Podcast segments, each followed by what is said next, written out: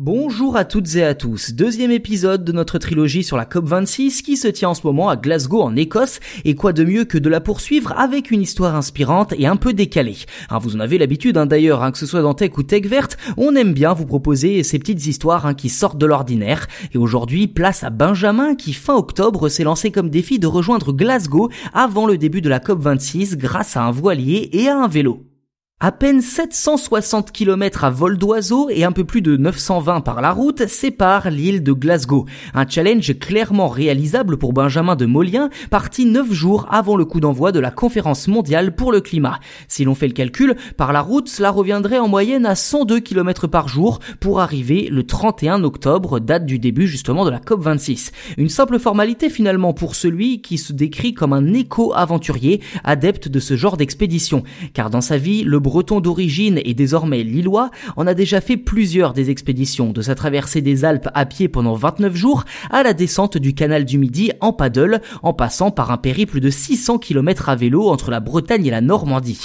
Clairement, Benjamin était prêt pour le défi Glasgow, lui qui a déjà sillonné la France en respectant un concept bien à lui, celui du triple zéro, je cite, zéro déchet, zéro matériel neuf et zéro empreinte carbone. S'il avoue volontiers ne pas être totalement zéro, Benjamin assure qu'il fait tout pour s'en rapprocher au maximum.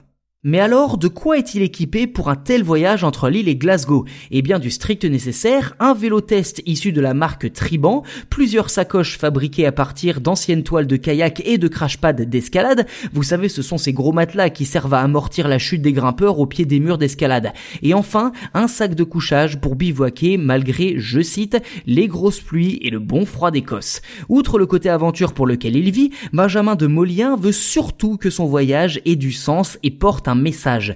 Je cite, c'est un objectif assez cool et je me suis dit que pour y aller, c'était plus sympa de le faire façon expédition zéro. Ça va sensibiliser, c'est quelque chose de symbolique et en plus, aller à la COP26 en avion, ça n'a pas de sens. D'ailleurs, l'aventurier n'est pas qu'un simple activiste. S'il se rend à Glasgow, c'est également, je cite, pour animer les ateliers de la fresque du climat qui permettent de comprendre les liens de cause à effet des dérèglements climatiques et d'expliquer comment réaliser des actions à son échelle et à l'échelle de son entreprise pour réduire son empreinte carbone. Ceci dit, et comme de nombreux observateurs, Benjamin n'attend pas grand-chose de la COP en elle-même. Je cite, c'est une de ces grandes messes politiques où il y a souvent de belles paroles mais peu d'actes. Je n'ai pas envie d'être pessimiste, mais en général, c'est un peu décevant. Je souhaiterais que les pays revoient leurs objectifs, qu'ils soient plus stricts concernant leur sortie des énergies fossiles, mais aussi la surconsommation et toutes ces choses qui font que l'on va droit dans le mur.